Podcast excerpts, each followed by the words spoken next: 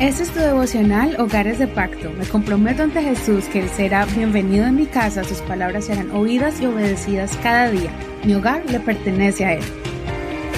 Octubre 27. Un deseo ardiente por Dios.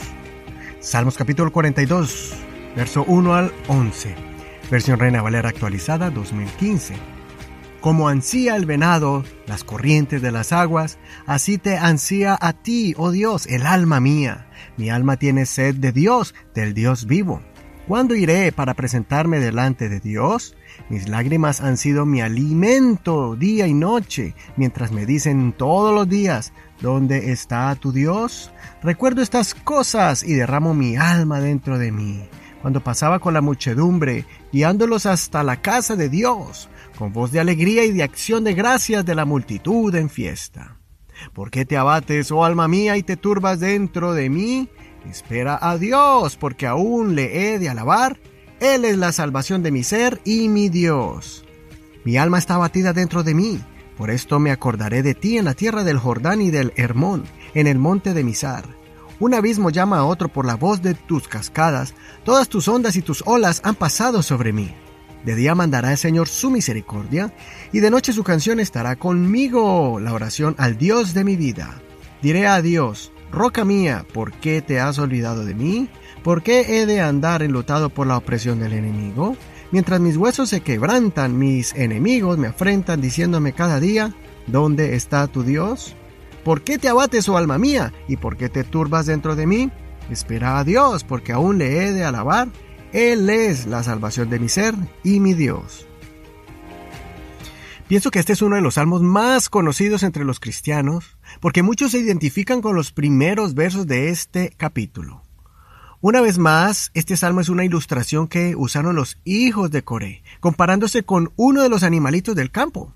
Así como David se comparó a una oveja en el Salmo 23, de la misma manera los hijos de Coré se compararon con un ciervo o venado.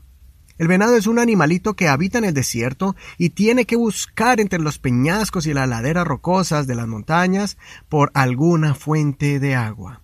Esta ilustración es muy íntima y muy sincera delante de Dios, pues está reconociendo el ardiente deseo por la presencia de Dios, está exponiendo esa pasión por sentir la gloria de Dios en su vida, así como la vida de un siervo depende del agua, nuestras vidas también dependen del agua de vida, de Dios. Esa sed espiritual es muy común verla. La puede ver en las personas, pero no con sus ojos, sino después de que hablas con ellos. Después de que comienzas a hablar con ellos, ellos empiezan a hacer preguntas acerca de la Biblia, de Dios, de la obra de salvación, de Jesús, de la vida eterna, de las injusticias, etc. Son preguntas que el ser humano tiene en la cabeza porque quieren entender las cosas que son espirituales y también quieren entender cuál es el propósito de sus vidas. Al final, siempre está esa pregunta sincera. Si usted cree y conoce a Dios, ¿cómo hago yo para conocerlo?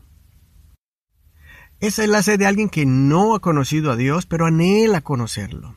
Y después de que conoce al Señor, siempre va a tener esa necesidad continua de beber de la fuente de agua de vida.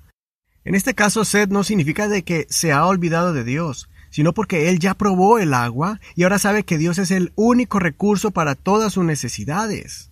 Por eso el agua de vida satisface a nosotros, esa sed espiritual, y calma el calor del diario vivir, causados por el ardiente sol de los ataques en contra de nuestra fe, las aflicciones y afanes de este mundo. Cuando experimentamos injusticias o sentimos, nos sentimos solos, sentimos la soledad, y cuando tenemos una necesidad del alma y sed de Dios, ahí es cuando clamamos por más. Más de Él, más de su Espíritu, más de su gloria, más de su amor. Por eso Jesucristo dijo, el que tiene sed, venga a mí y beba. Tenemos que venir a Él, no esperar a que Él venga a nosotros. Él es la fuente. Tenemos que ir a la fuente. Tenemos que dar el paso de fe y buscarle intencionalmente con un corazón sincero, con entrega y sin vacilar, sin miedo. Pablo nos enseñó que Jesucristo es la misma peña en el desierto que brotó agua para saciar la sed del pueblo de Israel. Hoy, de esa roca todavía sigue brotando agua para esos venados, esos siervos que braman por agua. Considera, ¿estás clamando con entrega y pasión al Señor por su presencia? Cuando lo necesitas, ¿esperas que Él llegue a ti o tú tomas la iniciativa y te acercas a Él? Soy tu amigo y hermano Eduardo Rodríguez. Que el Señor escuche tu oración y sacie tu sed espiritual. Te recomiendo escuchar dos canciones con el mismo título, como El Siervo. Una es interpretada por Marcos Witt y la otra es por el grupo Miel San Marcos. El Señor te bendiga en este hermoso día y no olvides compartir este tu devocional Hogares de Pacto y darnos un me gusta, un like en la página de Facebook. Este es un ministerio de la Iglesia Pentecostal Unida Hispana El Reino.